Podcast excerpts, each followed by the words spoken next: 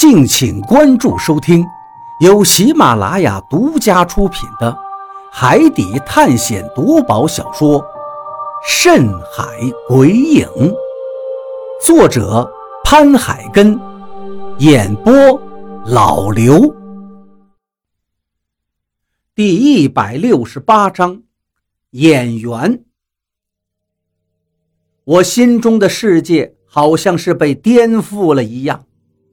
原来人是会变的，之前有可能救你命的人，现在有可能会要你的命，这是为什么呢？其实就是因为利益。老毛跟大禹的转变，就是因为利益，就是因为二叔要寻找的宝藏，而且已经找到了宝藏，所以我就成了香饽饽，所以。老毛跟大禹才会想着用我跟二叔来换取利益。如果有可能的话，我真的很想让他们带我去见见二叔，看看二叔会不会真的换。我现在对任何人都没有信心了。见过老毛跟大禹的转变之后，我真的怕了。我怕二叔到时候做出的决定跟我想的不一样。大鱼，你狗日的再动，我就弄死你！何洛、小鱼，你们两个就在附近，我知道。大禹的命你们要不要？你们不要的话，老子现在就弄死他！老毛忽然大声地喊了起来，山洞里发出了一阵嗡嗡的回声。大禹也虚弱地叫了起来：“老毛！”我的伤口还在流血，你能不能放开我？你说你要干什么？我可是大禹呀！我们出海这么多次了，我还救过你的命啊！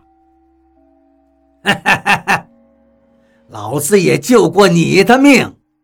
看来小鱼是不管你了，他可能忘记了刚才在杀人树那儿是谁救了他们。算了。老子还是送你上路吧！啊！大禹的惨叫声传了过来，我心如死灰。两个人的表演很精彩，可以说精彩至极了。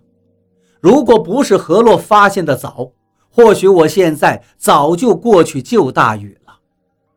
但我现在却心如刀割。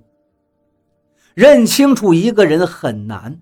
真的很难，现在我都不敢再相信任何人，甚至是刚才拉了我一把的何洛，他会不会也有什么目的呢？我不知道，也不敢确定，我害怕，我怕事情跟我想的一样。脚步声渐渐远去了，两个演员还在表演。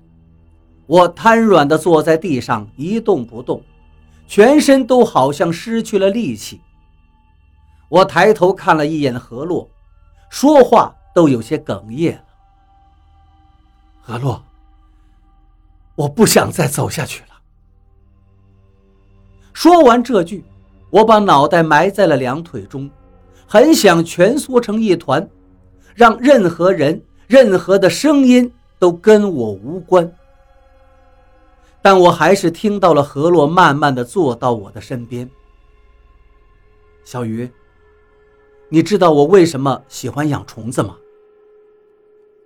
何洛问了我一句之后，就自顾自的说了起来。因为虫子心性简单，不像人心一样易变。何洛，我不敢相信了，两个人因为宝藏，竟会变成这样。你打我一下，我看看是不是自己在做梦，在做一个噩梦。何洛没有动。小鱼，你知道宝藏是什么含义吗？你见过亲兄弟为了几块钱就反目成仇的吗？我见过。财帛动人心呐。对于老毛跟大禹这样在海上漂泊很久的人来说。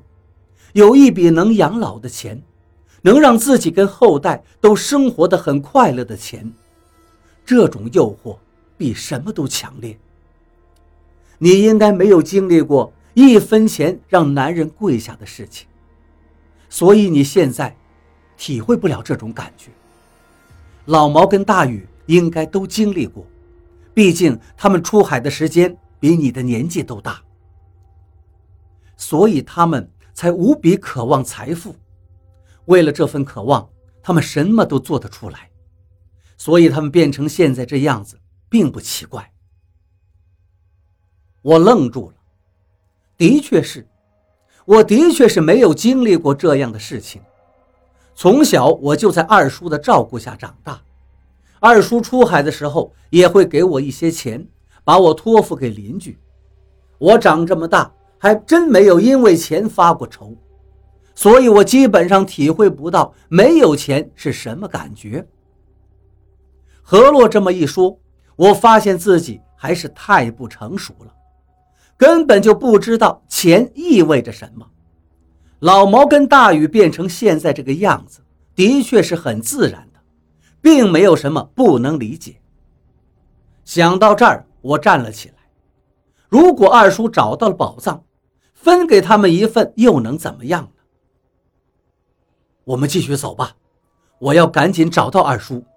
我怀疑他们之前跟我说的话都是在骗我，他们说这些话的目的都是为了让我跟我二叔反目。我对何洛说道。何洛点了点头。看来你是走出来了。山洞里还在回响着声音，一声又一声，中间有老毛的呵斥声。也有大雨的惨叫声，两个人还真的是把我跟何洛当成了傻瓜，而我跟何洛就跟在他们的身后，保持着一定距离，既不会跟丢他们，也不会让他们发现。但没走多久，两个人的声音忽然消失了，洞口里只剩下了微微的风声在响。我停下脚步，看了看何洛。声音消失了，怎么办呀？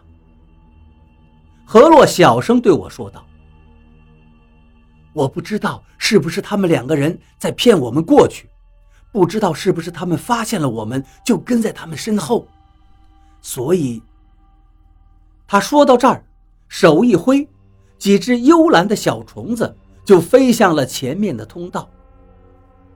我们俩耐心的等着。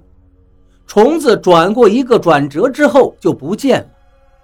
我向周围看了看，这里的山洞比之前更为宽阔。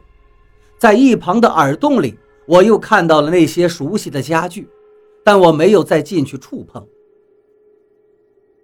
前面没有人，何洛说道：“他们不在前面。”他们果然没有在前面。我们走到了虫子飞过的地方。才看见面前出现了好几个通道，每个通道都亮着灯，每个通道都长得一样，地上的痕迹也看不出什么，因为通道里面都铺满了石砖，很平坦，上面根本就不会有人走过去的痕迹。不知道老毛跟大禹两个人到底进了哪个山洞？现在怎么办呀？我问何洛。何洛看了几眼，说道：“这四个山洞的石门都被人用暴力撬开了，有的痕迹很陈旧，有的痕迹很新鲜。但是新鲜的痕迹也肯定不是老毛跟大禹弄开的。如果是他们俩弄开的，肯定会有声音。所以我怀疑这些新鲜的痕迹是你二叔弄开的。”何洛的话让我知道了我们应该从哪儿走。正当我要进去的时候，何洛却拉住了我。但是这个陈旧的痕迹，我在想，会不会是我父亲留下的？所以，我愣了一下。如果沉寂的痕迹很久的话，那的确有可能是何洛的父亲留下的。难道要我们俩分开走吗？他走这条道，我走另外一条。可是我现在不愿意跟何洛分开，我身边现在唯一值得信任的人就是何洛了。想了想，我最终决定还是跟何洛一起走。二叔就在这里，大宇跟老毛两个人，他也可以轻松解决的，所以这里不需要我担心。我跟你走，我对何洛说道。何洛看看我，微微笑道：“你不找你二叔了？”我摇摇头。二叔如果是骗我的，我找到他也没什么意思了。如果他没有骗我，那他找到这儿来了，也应该是找到他想要的东西了。我更没有必要去找他。我就跟你在一起。现在我唯一能相信的人就是你。何洛又笑了。你不怕我也在骗你？我愣了一下，道：“我的命你都救过好几次了，你就算是骗我去死，我也是心甘情愿的。”通道里面更加宽大了，墙壁比之前的也更为平整，而且地板也越来越光滑。之前还只是石板，这里的石板却是精心打磨过的石板。我感觉我们好像是走对了路一样。可是没走多久，一面石头墙壁挡住了我们的去路。这墙壁上雕刻着很多繁复的花纹，乱七八糟的，看上去就让人有些眼晕。何洛伸手摸了摸上面的花纹，对我说道：“小鱼，这上面刻的是成仙得道的事儿，还有什么长生不老？”我更加的好奇了。在我看来，这些花纹好像是有规律的，但是怎么看也不像是文字呀？怎么可能记录长生不老、得道成仙这么虚无缥缈的事儿呢？你是怎么看出来的？我问了他一句。何洛指着上面的花纹说道：“这其实是一种文字，已经消失了很久的文字。战国，你知道吗？”我摇摇头，表示自己不知道。我只知道自己所在的国家叫中国，南边有南洋，东边有日本。战国我还真的不知道。战国其实是一段历史，在很久很久之前了。我们所在的这片土地上有很多的国家，那个时期叫战国时期。这上面的文字就是战国时期其中一个国家的文字。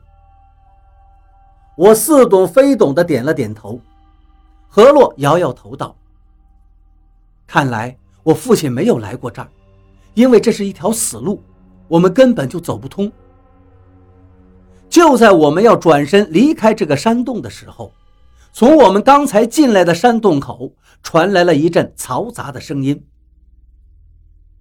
我说：“走错了吧？你还不相信？前头是石门，连个人影都没有。”那两个人肯定是走的这边，你这个很早就被人破开的石门，你不知道吗？卞海龙当年可是拿回来很多黄金的，所以一定是这个陈旧痕迹的山洞。好，那老子就再信你一回。老毛的声音也传了过来。